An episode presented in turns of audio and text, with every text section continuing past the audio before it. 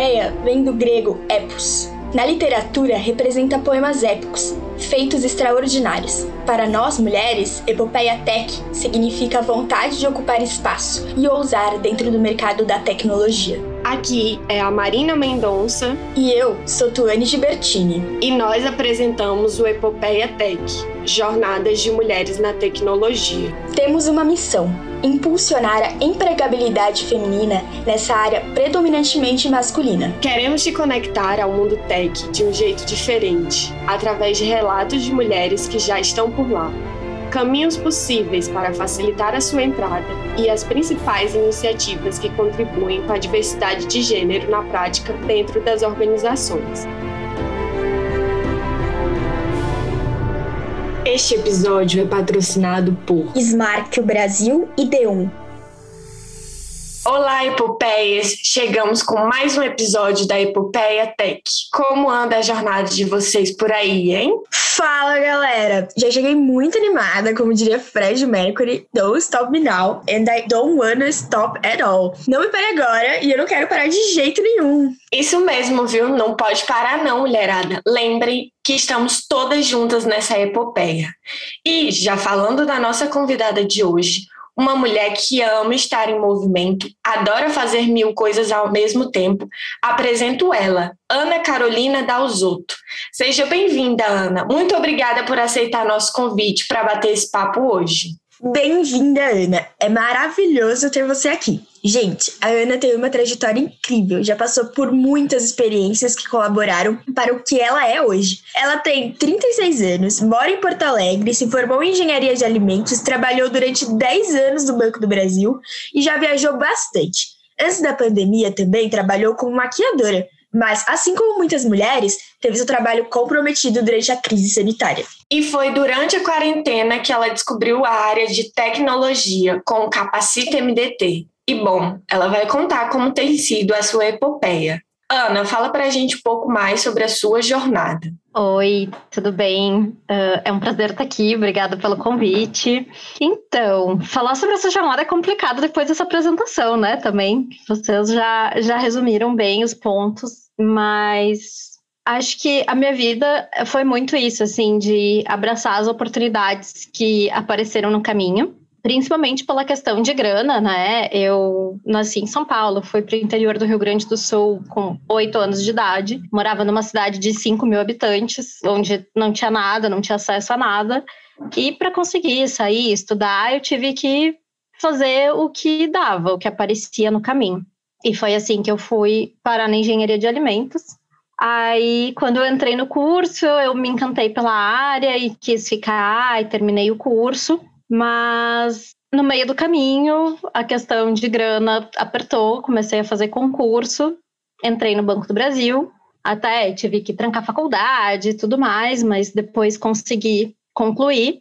E aí, depois, na época que concluí a faculdade, entrei num dilema se eu saía e ia começar a trabalhar na área, tinha um desejo de seguir carreira acadêmica, e aí as coisas se desenrolaram de uma forma que, enfim, acabei sendo promovida, mudando de cidade, vim parar em Porto Alegre. Aí, muitos anos depois, entrei no mestrado aqui. Eu cheguei a fazer uma pós-graduação em área de gestão de negócios, ainda no tempo de banco. Aí, vim parar em Porto Alegre, entrei no mestrado e vi que não era aquilo. Eu consegui ficar três meses no mestrado e eu, pá, não é isso, não é o que eu pensava acho que a gente acaba tendo uma visão idealizada das coisas muitas vezes, né? E deu, bah, essa carreira não é para mim. Mas eu já estava infeliz com o meu trabalho de, no banco e tudo mais. E eu era aquela que eu maquiava as amigas, aquela coisa toda, né? E aí, vai, talvez eu devesse investir nisso. Aí eu tava tocando as duas coisas paralelamente. Eu era ainda funcionária do Banco do Brasil e já era maquiadora, na verdade, desde 2013. Fui professora, enfim. E aí bateu uma depressão, entrei numa depressão profunda em 2014 e decidi que eu ia sair do banco e que eu ia sair do Brasil. Né? Acho que essa foi uma decisão bem importante na minha vida, foi um, um divisor de águas. Saí do Brasil, voltei para visitar a família e quando eu vim visitar a família, a minha carreira de maquiadora só aconteceu, assim, também não foi nada muito, claro, teve muito trabalho envolvido, mas Eu não estava planejando que fosse assim naquele momento da vida. E aí, tá, ok, estou no meu emprego dos sonhos, tudo mais. Mas, de novo, é isso, né? Essa visão idealizada que a gente tem.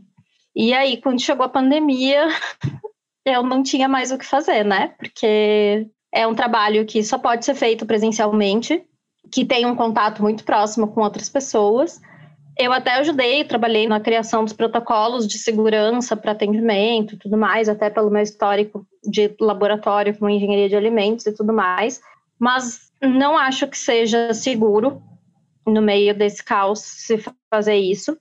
E aí eu me vi numa situação, né? Tipo, eu que trabalhava desde os 18 anos de idade, me mantinha sozinha, estava precisando de ajuda da família para me manter, e eu percebi que eu ia precisar mudar de área de novo, ou enfim, mudar de atividade. Aí uma amiga falou que eu estava estudando programação, eu tinha tido uma cadeira de programação na faculdade e tal, e deu, hum, talvez é uma área que eu ia gostar de saber mais sobre ela. Só que daí foi isso, ela me falou, acho que ela me mandou algum site onde ela estava estudando, e eu comecei a receber muito anúncio de coisa da área.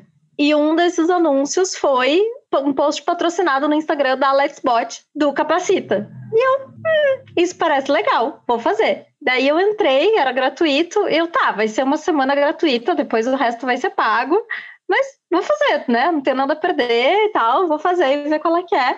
Pra ver se eu gosto da área também, não sabia nada, nada, nada, nada. Tipo, eu tinha programado em Fortran na faculdade em 2002, tipo, não tinha a menor ideia do que estava se passando, assim. Aí passei pela fase starter, gostei bastante, eu tava louca para aprender o resto. Eu, ah, eu quero saber como isso funciona. Porque eu sou muito curiosa, né? Então eu tava adorando essa coisa de, tipo, eu quero ver esse negócio funcionar. Aí eu vi que a fase expert não ia ser paga, era gratuita também, deu chocada, tipo, o que foi isso? Como assim? Aí entreguei o projeto e fui selecionada para a fase seguinte, que foi outra surpresa, eu realmente não estava esperando. E fiquei bem feliz com isso. E aí eu me joguei de cabeça, deu match sabe? Uma chavinha virou dentro de mim, assim. Meu Deus, Ana, você é o significado de multidisciplinariedade, né? Já vejo tudo um pouco nessa vida. E até por você ter passado por vários lugares, até se encontrar, né? Por enquanto, na área de chatbots, porque a gente já viu que você é uma pessoa muito inquieta. É, eu acredito que muitas pessoas se identificam com essa questão de tentar várias coisas, de buscar algo que de fato brilhe os olhos, inclusive encontrar por um tempo tempo e depois falar, meu, não é isso. E pode ser um caminho exaustivo e bem solitário, né? Acho que nem todo mundo entende essa questão de, de ser uma pessoa que mesmo que gosta de desafios, que, que não se vê trabalhando no mesmo lugar por muito tempo, ou que, meu, não é isso que eu quero, eu vou lutar por outra coisa independente de que estágio eu esteja na minha vida, independente da estabilidade que eu tenho na minha carreira, né? Você aí saiu de um cargo concursado e eu creio que para muita gente isso é uma loucura. Como foi para você? Você teve um apoio nesse processo? É, se sim, de quem? Se não, como que foi enfrentar isso sozinha? Então, acho que no início foi meio que sozinha mesmo. Tipo, todo mundo me chamava de maluca, a família principalmente, né? Tipo, meu Deus, eu não acredito que você vai ter coragem de fazer isso. E acho que sim, acho que precisa de uma dose de coragem bem grande. Acho que até para mim foi uma coisa que exigiu, tipo, foram anos com isso na cabeça e pensando, tá, agora vai de vez e vai ter que ser. E até tem uma curiosidade interessante, uma curiosidade aleatória sobre isso, eu tenho pânico de agulha. Eu tenho muito medo de agulha e tudo que é perfuração, no geral, assim. E aí, um dia antes da minha demissão no banco, eu fui colocar o piercing no nariz. Porque eu disse, não, eu preciso aprender a lidar com meus medos. E aí, tipo, a dor física também foi uma forma de aprender a lidar. E, tipo, foi um, ok, agora eu vou ter que enfrentar isso sozinha. Enfim, daí já teve esse simbolismo. Mas a saída do banco acho que foi a parte mais difícil, mas depois eu tive bastante apoio, assim, na época namorava também, né? Então, meu namorado foi uma decisão que a gente discutiu bastante sobre isso, sobre vou largar, não vou, o que que a gente vai fazer da vida. A minha mãe e a família toda achou super loucura, mas no fim das contas todo mundo deu suporte. Foi aquela, ai, eu não sei se você está fazendo a coisa certa, mas se você for e der errado, você pode contar comigo. Então, teve esse, tipo, eu não estava completamente desamparada e agora acho que eu tenho muito mais suporte a família toda tá do meu lado, até pela questão da pandemia, né? Então, tipo, eu tenho meu marido aqui cuidando da casa para eu estudar, eu tenho, que não é o mesmo namorado de antes, né? Mas ele cuida da casa e cozinha, tudo mais, para que eu consiga estudar. Estou tendo suporte financeiro da minha mãe, da minha madrinha, para conseguir focar nessas atividades. Precisa de uma dose de coragem bem grande para conseguir fazer isso. E acho que tem uma coisa bem importante nesse caminho, que é antes de tomar essa decisão, ok, até pode se jogar experimentar algumas coisas, tipo fazer algum curso e tudo mais, mas antes de tomar a decisão de efetivamente migrar, conseguir olhar para si mesma e fazer toda uma análise, tipo, será que eu tenho perfil para isso? Será que eu vou gostar de fazer isso? E acho que cada experiência de vida na vida vai te mostrando coisas boas e coisas ruins. E é bem importante para quem está pensando em fazer uma transição e tudo mais, conseguir olhar para a trajetória e ver o que tem de bom, o que tem de ruim em cada um dos casos, em cada um dos, dos lugares por onde passou na vida e conseguir levar isso para um lugar que faça sentido, sabe? De conseguir direcionar isso para não ficar indo de um lugar para o outro só por ir, sabe? Acho que tem que ter um sentido e tem que ter uma evolução de uma etapa para outra, realmente. Nossa, muito real, né? Você tem que saber muito o que você não gosta, muito mais do que você gosta antes de tomar uma decisão, porque as coisas que vão contra os seus valores, o que você acredita, podem pesar muito mais ali na hora de, de colocar na balança, né? Como vocês já devem ter percebido, uma coisa que a gente fala muito em todos os episódios é sobre a importância de ter apoio, de ter mentoras e ter uma comunidade que apoia. E a gente tem até hoje alguns grupos que a gente conversa quando uma tá mais triste porque as coisas não estão dando muito certo. A gente vai lá, chora um pouco as pitangas ou fica muito feliz por quando dá certo com alguém. E a Ana vem comentando muito com a gente que ela está estudando para desenvolvimento. Aí, Ana, eu queria saber de você é, como você está encarando a rotina de estudos para começar a entrar nessa área. É, se você tem alguma dica para dar também alguém que pensa nessa área. Eu acho que ser mulher nesse meio de tecnologia já pressupõe um ambiente ainda mais colaborativo do que a tecnologia em si, porque a gente sabe que é um mercado que tem pouquíssima participação feminina, né? E existe muito suporte para as mulheres que querem entrar. Então, isso foi uma coisa que me conquistou. E, tipo, meu primeiro contato foi a nossa comunidade do Capacita, né? Que eu hoje já digo, são minhas amigas. A gente fica feliz junto a cada contratação, a cada coisa que tá certa. A gente já comemora, se emociona junto. Mas acabei entrando em outros grupos também, conhecendo outros grupos de, de mulheres também. E participo eventualmente de alguns eventos que são sobre mulheres na tecnologia.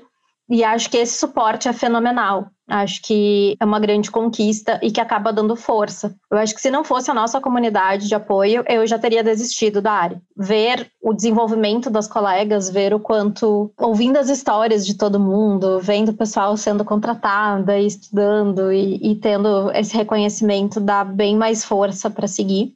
Eu acho que sobre a rotina de estudos para desenvolvimento, eu sofri bastante, eu penei bastante. Acho que depois do, de terminar o Capacita, quando não rolou uma contratação, eu fiquei bem decepcionada. E eu acho que é normal, acho que depois de todos os nãos, a gente dá uma murchada, né? E aí acho que rolou aquele momento do tá, e agora? O que, que eu vou fazer da vida? Para onde eu vou? Eu preciso estudar, preciso aprender, mas como? O que, que eu faço? E uma coisa que até eu quero escrever sobre isso em algum momento. É uma área que tem muita oferta. Tem muitas áreas que você pode seguir, tem muita vaga, tem muito curso. E aí começa a bater um pânico. E, tipo, eu não sei o que fazer, eu não consigo fazer tudo, é humanamente impossível participar de tudo que você vê que tá rolando. E bate aquela, meu Deus do céu, vou ter que estudar 20 horas por dia se eu quiser acompanhar o que tá acontecendo. Então, acho que o primeiro passo é definir um foco E eu acho que para quem está começando, para quem está começando como eu, por exemplo, que eu vim muito crua e só caí de paraquedas ali no meio e caí num curso que realmente é do zero, então que eu consegui acompanhar, foi um pouco doloroso por conta disso, porque depois eu quis fazer várias coisas. Eu encontrei vários cursos, vários workshops e eu fui começar a fazer várias coisas e eu não conseguia fazer muitos dos cursos a didática é ruim, ou ele já pressupõe, ele diz que é do zero, mas pressupõe um conhecimento que eu não tinha. Então eu olhava e eu, meu Deus, do que, que essa pessoa está falando? Eu não conseguia acompanhar. E aí cada pessoa te indica uma coisa, te indica um caminho. Então acho que para mim foi importante definir isso, tipo, ok, eu quero trabalhar com chatbots, que foi a parte que eu gostei, realmente essa questão da, da humanização e tudo mais. Eu quero trabalhar com desenvolvimento ou curadoria, provavelmente em curadoria também numa parte mais técnica, porque eu gosto de ver a coisa acontecendo, eu gosto de ver o programa rodando, eu gosto de ir procurar o erro, de saber o que está acontecendo por trás. Daí eu, tá, o que, que eu preciso para ser uma boa desenvolvedora de chatbots? Que linguagem se usa? Qual é o melhor curso de linguagem nessa área? Então, aí você consegue definir os passos mais claros para um objetivo, consegue filtrar o que você realmente precisa fazer, o que você realmente precisa aprender, e aí fica muito mais fácil de começar. Porque é isso, não tem como dar conta de tudo. Então, tem que ter foco, tipo, mas é isso, eu não preciso aprender HTML, CSS, Java, Python e tudo ao mesmo tempo. Não, não precisa de tudo isso. Você pode focar nas coisas. E aí eu acho que é importante isso, saber o que você quer, com o que você quer trabalhar. E eu acho que essa parte pode ser um pouco difícil no início. Então, acho que é importante essa comunidade de apoio justamente para conseguir entender os caminhos possíveis e o que que você precisa para chegar naquele lugar. Eu acho que também saber filtrar todas as indicações que a gente recebe, né? Porque, como você disse, são várias pessoas te indicando várias coisas. E às vezes tem gente que tem mais facilidade de ir por um lado, um lado que eu não tenho. Eu acho que também saber um pouquinho das suas limitações, conhecer melhor ajuda, né? Demais, acho que é fundamental. E por isso, aquilo que eu falei antes também, da, dessa questão de conseguir olhar para si né? E de olhar para a trajetória toda anterior e ver tipo, em que, que eu sou boa, o que dessa experiência que eu quero carregar, o que que eu não quero mais, consegue te ajudar a direcionar também no meio da tecnologia. Claro que às vezes o jeito de descobrir é se metendo em tudo e vendo, tá, isso não serve para mim.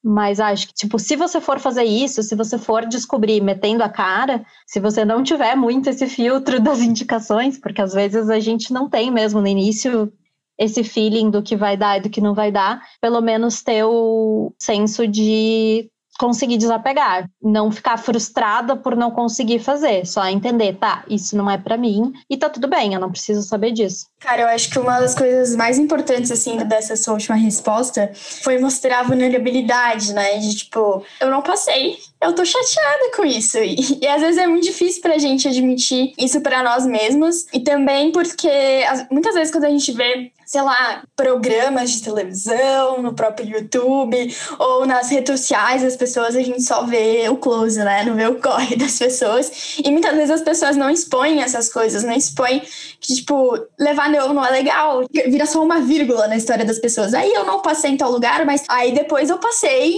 em X lugar. Não é assim, sabe? Você não vai, às vezes, passar nas coisas. E você vai ficar triste por isso. Você precisa ficar triste por isso também. É saudável. É, o que é importante, acho que é depois, de fato, conseguir levantar, passar por cima disso, conseguir continuar é, nesse trilho, nesse caminho. E também, acho que desapegar das coisas. Cara, é muito difícil começar as coisas também quando você não. Uma coisa muito nova que você não tem tanta noção. E realmente é muita coisa na internet hoje para tudo, e principalmente para desenvolvimento. Então, você filtrar isso é super difícil. E você saber saber que você não tem sei lá, você tem 24 horas no seu dia, mas não são 24 horas que você tem para estudar, cara. Você tem outras coisas na sua vida, inclusive descanso e diversão, que são super importantes. Você tem que comer, você tem que tomar banho, você tem que limpar a casa, você tem que trabalhar às vezes. E é muito difícil quando você começa uma rotina de estudo, que às vezes você acha que você pode colocar, sei lá, cinco horas por dia, porque, sei lá, eu termino de trabalhar às oito, então eu posso ficar até onze horas, meia-noite aqui estudando. E não é assim.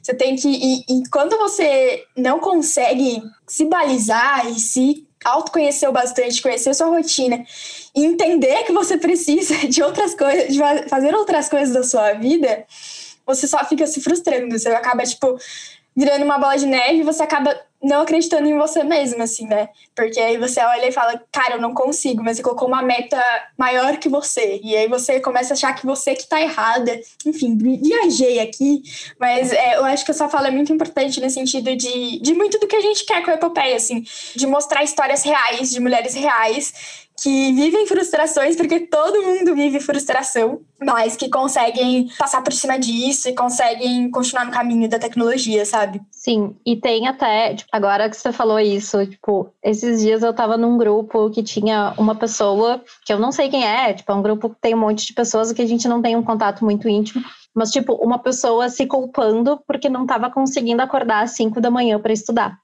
eu nunca vou conseguir acordar às 5 da manhã para estudar, sabe? Tipo, isso é uma realidade da minha vida. Eu nunca vou conseguir acordar às 5 da manhã para estudar. E tá tudo bem, sabe? Tipo, eu não preciso. Talvez essa pessoa consiga ver em um mês um conteúdo que eu vou demorar um ano para aprender. Mas tá tudo bem. Conseguir olhar para isso assim, sem se cobrar, sem se sentir culpada ah, era uma coisa assim, ó, que era muito impossível para eu do passado. Eu acho que a gente tem muito isso de se comparar e de, meu Deus, outras pessoas estão fazendo, estão se esforçando mais, porque quem está conseguindo emprego está estudando oito horas por dia. Como é que eu não estou estudando oito horas por dia? Eu estou estudando seis. Cada pessoa tem uma vida diferente, cada pessoa tem uma rotina diferente, cada pessoa aprende num ritmo diferente. Às vezes, o conteúdo que alguém leva duas horas para aprender, outra pessoa aprende meia hora ela tem mais facilidade com aquela área. E tá tudo bem, eu acho muito importante que a gente consiga respeitar essas coisas. Eu travei muito depois do programa ter terminado, que eu fiquei frustrada. Eu fiquei, acho que mais de um mês sem conseguir estudar, sabendo que eu queria, mas isso, é, essa parte boa também de lidar com o não, tipo, de saber, tipo, ok, eu levei um não, mas eu realmente quero isso. Porque eu acho que quando a gente não está muito segura do que a gente quer, às vezes o não é a primeira portinha que realmente faz a gente pensar, tá, isso não é para mim. E tudo bem se não for também, né? Tipo, acho que é importante se ouvir, se respeitar e ter esse limite. Mas eu pensei, não, eu quero isso, mas eu estava frustrada, eu travei, eu não conseguia estudar nem nada. E aí, depois de um tempo, isso foi. A frustração foi dissipando essa paralisia e eu consegui voltar devagarzinho, no meu ritmo. Mas é isso, não deixar a coisa morrer. Até isso foi uma coisa que a gente estava falando num grupo de meninas que está começando agora. E foi uma coisa que a gente tocou bastante. Tipo, respeita o teu ritmo, mas se você realmente quer, não deixa morrer, sabe? Estuda meia hora por dia, estuda pouquinho, não fica um mês sem tocar nisso, porque é importante também manter essa regularidade. Mesmo que, ok, num dia bom você vai estudar mais, num dia ruim, talvez nem tanto, mas mantenha em contato com isso, que eu acho que também é outra dica bem importante e bem valiosa para quem está tentando entrar. Não deixa essa faísquinha esfriar dentro de, de ti, assim. Mantenha essa regularidade que rola. Em algum momento rola, mas tem que ter essa vontade aí de seguir. É sobre isso, não é? e tá tudo bem. tá tudo bem, tá tudo bem. Ai, gente, pra quem não sabe, eu e a Marina, a gente é viciada nesse meme, então quando vocês virem a gente rindo e, e, falando, repetindo essas coisas, é porque a gente é meio tonta mesmo. Enfim, a gente já falou um pouquinho sobre comunidade, a importância da comunidade, a importância da colaboratividade dentro da tecnologia, que inclusive assusta as pessoas que vêm das outras áreas. É verdade, gente. Na hora que você entrar numa comunidade, você vai ver que é bizarro. Parece outro planeta. Principalmente se você vem de uma área muito competitiva, assim, né? E acho que isso tem muito a ver também com o feminismo, né? Que é essa questão de mulheres que estão coletivizando suas pautas para fazer com que o nosso caminho seja mais fácil, né? Talvez não o nosso, mas quem sabe das mulheres que vão vir por aí. E a Ana tem uma vida muito ligada a essa pauta feminista, né? E queria saber de ti, Ana, como você acredita que a gente pode dar continuidade a essa rede formada dentro do Capacita, MDT? E mais que isso, qual que você acha que foi a importância de um programa que foi voltado só para mulheres? Depois do Capacita, todos os outros espaços onde eu estou estudando, claro, tem grupos específicos de conversa e tudo mais, mas tipo, cursos e tudo mais. Não tem outros cursos voltados para mulheres, né? Então são espaços mistos. Os homens conseguem estragar tudo. É impressionante, gente. É impressionante. Não vou falar mais para não me comprometer, mas eu acho que vocês entendem do que eu tô falando. E eu acho que várias outras mulheres que eventualmente nos escutem vão entender também. Eu nem eu sei explicar o porquê que eles estragam tudo, mas é impressionante a capacidade. Tipo, as coisas giram ao redor deles, ou eles têm os problemas que eles têm que falar, ou eles dominam o assunto o tempo inteiro. Os espaços onde a gente está só entre mulheres isso eu falo na vida, de antes do Capacita também, tá? Desde 2013, 2014, eu acabo construindo espaços exclusivamente de mulheres na minha vida. Eu participei de algumas, não coletivos diretamente formados feministas, mas redes de apoio de mulheres e tudo mais. Quando eu viajei, dos seis meses que eu passei fora, três meses foi viajando em um evento feminista, onde a gente estava num grupo só de mulheres trabalhando juntas, indo para eventos na Europa inteira só com outras mulheres. Então, tipo, tem essa experiência presente na minha vida de, de grupos exclusivamente de mulheres. E é impressionante, assim. Às vezes eu tô num, num dia ruim, só de entrar e mandar um oi, seja no grupo das amigas, seja no grupo, nos grupos de estudo, Parece que só de poder falar, ai, meu dia foi uma merda, e saber que tem outra pessoa que já passou por isso e entende isso, parece que já torna as coisas mais leves, assim. Então, acho que as redes de suporte. Até hoje eu ouvi o episódio da Stephanie, e ela fala também disso, tipo, é, é muito mais simples quando você vai pedir ajuda para uma mulher, porque ela sabe o que você está passando. Ela já passou por isso. É muito isso, assim. Então, esse suporte, que não adianta, tem coisas que só a gente sabe tem, tem algumas nuances de coisas que a gente sofre. Às vezes não é nem um sofrimento diretamente infligido a gente, mas até a, a questão da síndrome da impostora, de não se achar capaz, de não se achar suficiente, isso de se comparar com as outras pessoas. Eu acho que o lugar da mulher nisso a gente tem experiências muito semelhantes e que estar perto de outras mulheres faz a gente não se sentir um ET e faz a gente, poxa, olha só, esse é o meu lugar, de conseguir se sentir representada.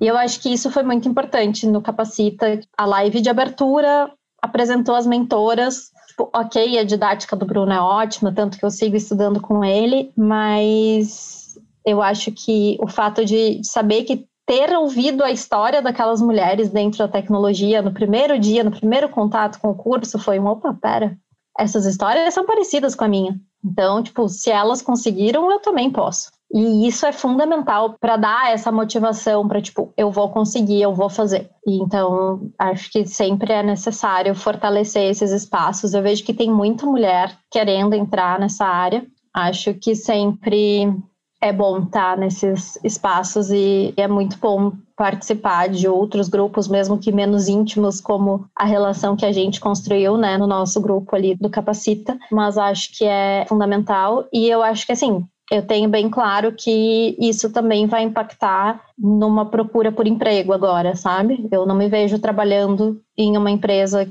onde eu não vá ter esse tipo de suporte. Eu não consigo me ver trabalhando em um espaço completamente masculino eu quero me ver, eu quero ter outras mulheres para me inspirar e eu quero poder ser inspiração para outras mulheres também. Acho que é bem fundamental isso, essa troca e poder, por mais que ok, estamos começando, eu estou começando, mas acho que sempre tem alguém que está um degrauzinho atrás, um degrauzinho na frente, que vai estar tá olhando para gente ou para quem a gente possa olhar. E é fundamental essa relação.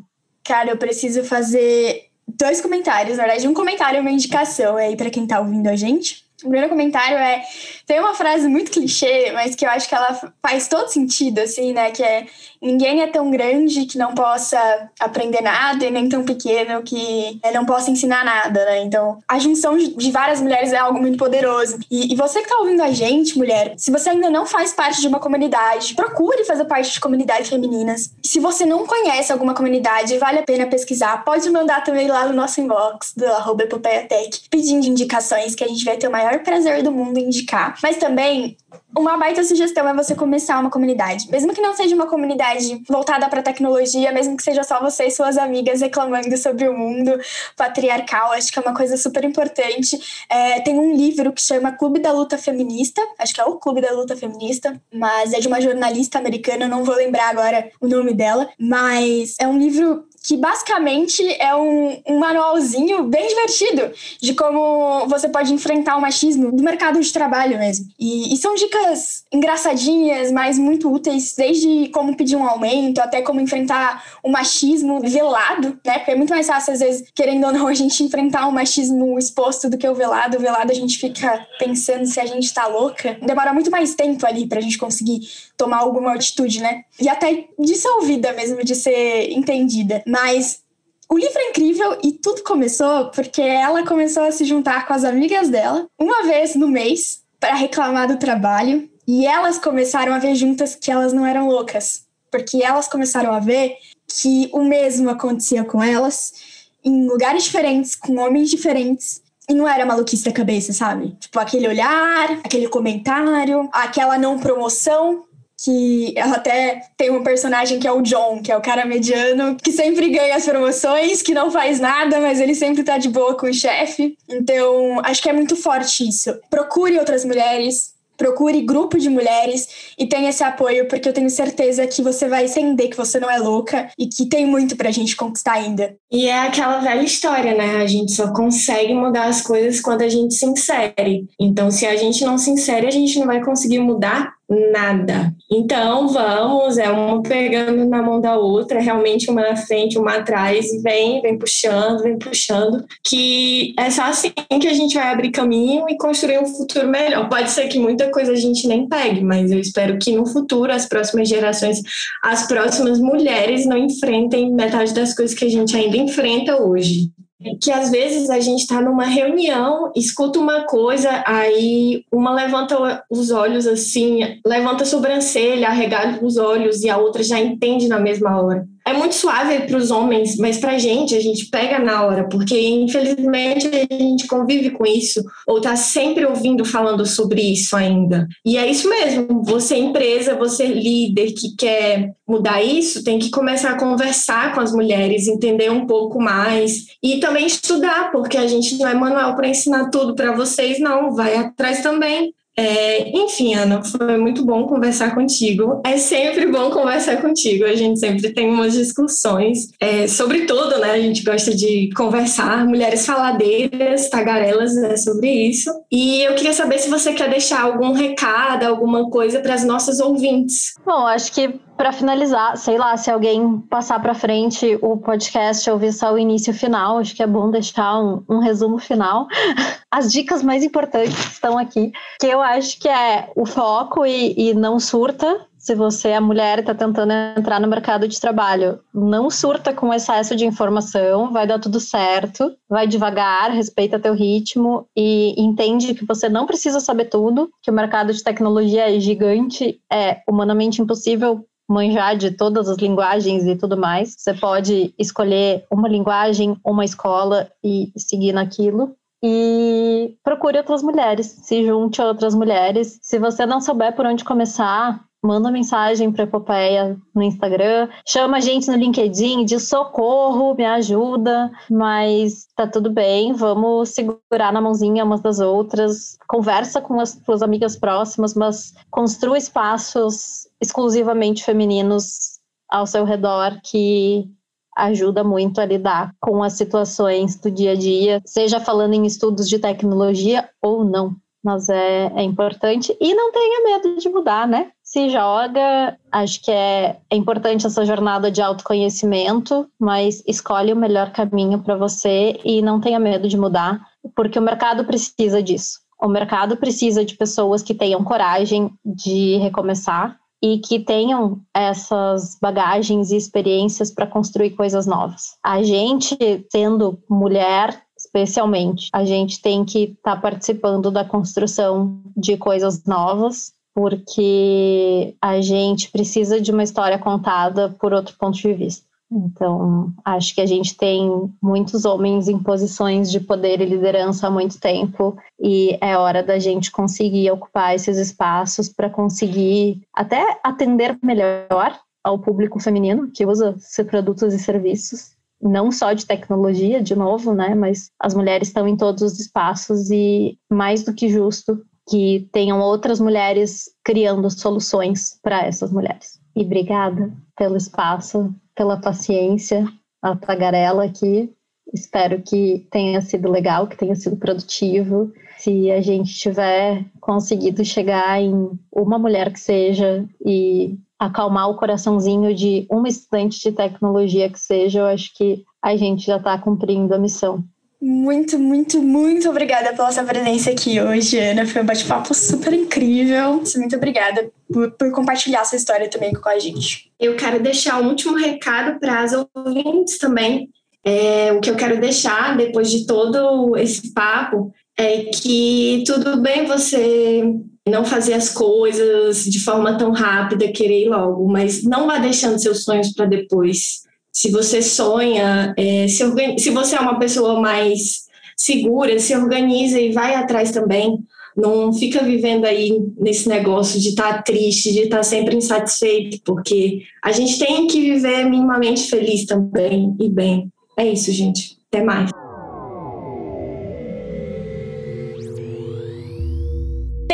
Certeza de uma coisa: a Epopeia Tech está comprometida em te dar as mãos e caminhar com você, mulher. Queremos ser a sua rede de apoio, porque sabemos que essa rede é fundamental para nós. Você não está sozinha. Juntas vamos superar os desafios, trocar experiências e desbravar todos os espaços possíveis dentro do mercado da tecnologia. Por falar em rede de apoio, você já ouviu falar do coletivo Anitas?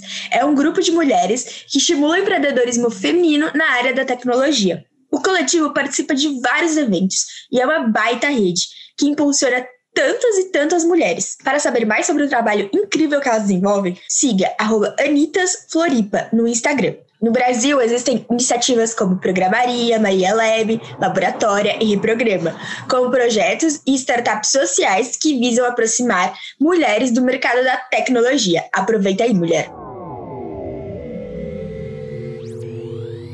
Oi meninas, tudo bem com vocês? Eu sou a Aline Félix, estive aqui no Epopeia, no segundo episódio, contando um pouco da minha história, né, da minha busca pela vaga para trabalhar como ex-writer. E eu vim hoje aqui dar a notícia, né, que estou recém-contratada, muito animada a conseguir fazer essa transição de carreira, né? Na verdade, na mesma semana que o episódio foi ao ar, se eu não me engano, foi no dia 16, quando foi no dia 18, eu recebi a notícia, né, que tinha passado no processo que eu estava realizando. Eu tô muito animada, tô muito feliz vim contar para vocês para vocês acreditarem, né, que é possível, que existem vagas no mercado e realmente é necessário a capacitação, né? Tendo a capacitação, conhecimento e indo à luta, as vagas estão aí foi assim algo bem especial para mim, transformou a minha vida, né?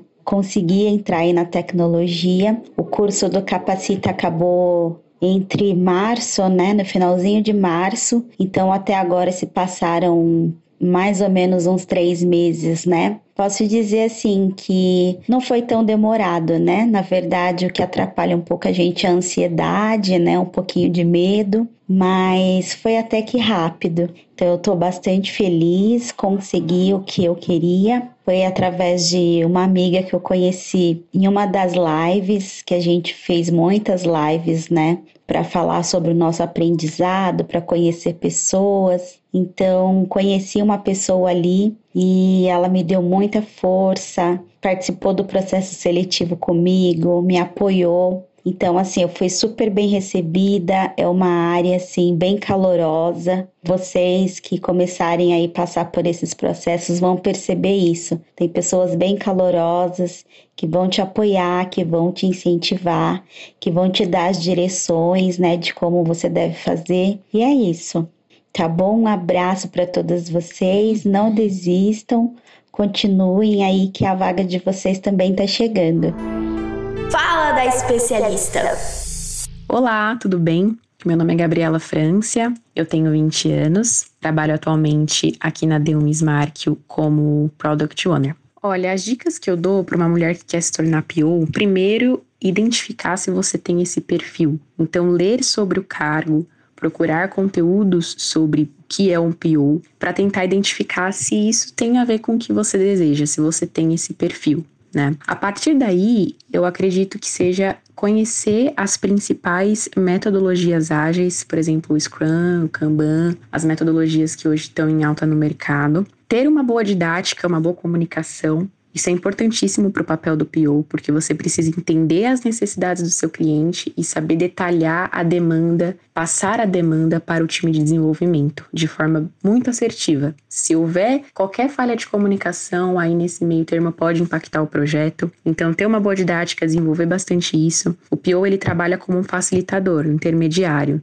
né, entre o cliente, o time de produto e o time de desenvolvimento. Então, precisa ter essa visão ampla, estar atento às novidades da área na qual você vai trabalhar. Então, por exemplo, você vai ser PO de uma área de tecnologia, precisa estar atento às, às novidades da área de tecnologia para poder propor as soluções para o seu cliente. Então, acredito que seja isso, estar conhecer bastante o produto com qual você vai trabalhar também. Isso é muito importante. É, e aí tem curso, artigo, muito conteúdo na internet. Tem também certificação de PO, tem várias, né? E tem aqui a da Scrum Alliance, que é uma certificação mais conhecida. Eu não aconselho a te buscar uma certificação se você ainda não está na área. Então, se você já está na área há algum tempo, já se identificou, aí sim eu aconselho aí fazer um curso mais aprofundado, buscar uma certificação.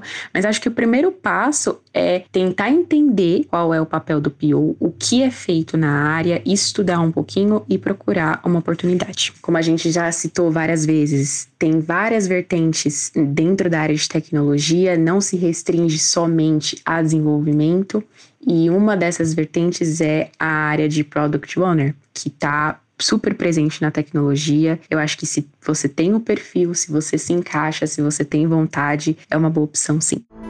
Fala da recrutadora. Oi, me chamo Aline Minosso, trabalho como Talent Acquisition na OmniChat e tô aqui hoje para dar algumas dicas voltadas ao momento da entrevista. É muito natural que a candidata acabe criando uma tensão é, em relação ao processo por conta da expectativa da vaga e de estar sendo entrevistada. Mas esse processo pode e deve ser leve e descontraído. Uma boa dica é sempre ser você mesma. Evite discursos decorados e robotizados e, de uma maneira sucinta, conte um pouco sobre a sua história pessoal, linkando ao profissional. Com certeza vocês vão ter histórias enriquecedoras para contar. Aproveitando o espaço da entrevista também, pergunte como que a empresa trabalha em relação a nível de formalidade ou informalidade, qual o tratamento esperado para os clientes, a questão de hierarquia, metodologias que utilizam, quais as expectativas dessa vaga também, entre outros. Isso tem a ver com o fit cultural. As empresas têm olhado muito para essa questão, pois é muito importante trazer uma pessoa que venha alinhada à cultura da empresa, à rotina que eles vivenciam. Assim como para o colaborador também é muito interessante entrar dentro de uma empresa que tenha a ver com seus valores e propósitos. Então aproveitem esse momento para ter essa troca e conhecer mais a fundo ali o setor e a empresa que você tem interesse em entrar.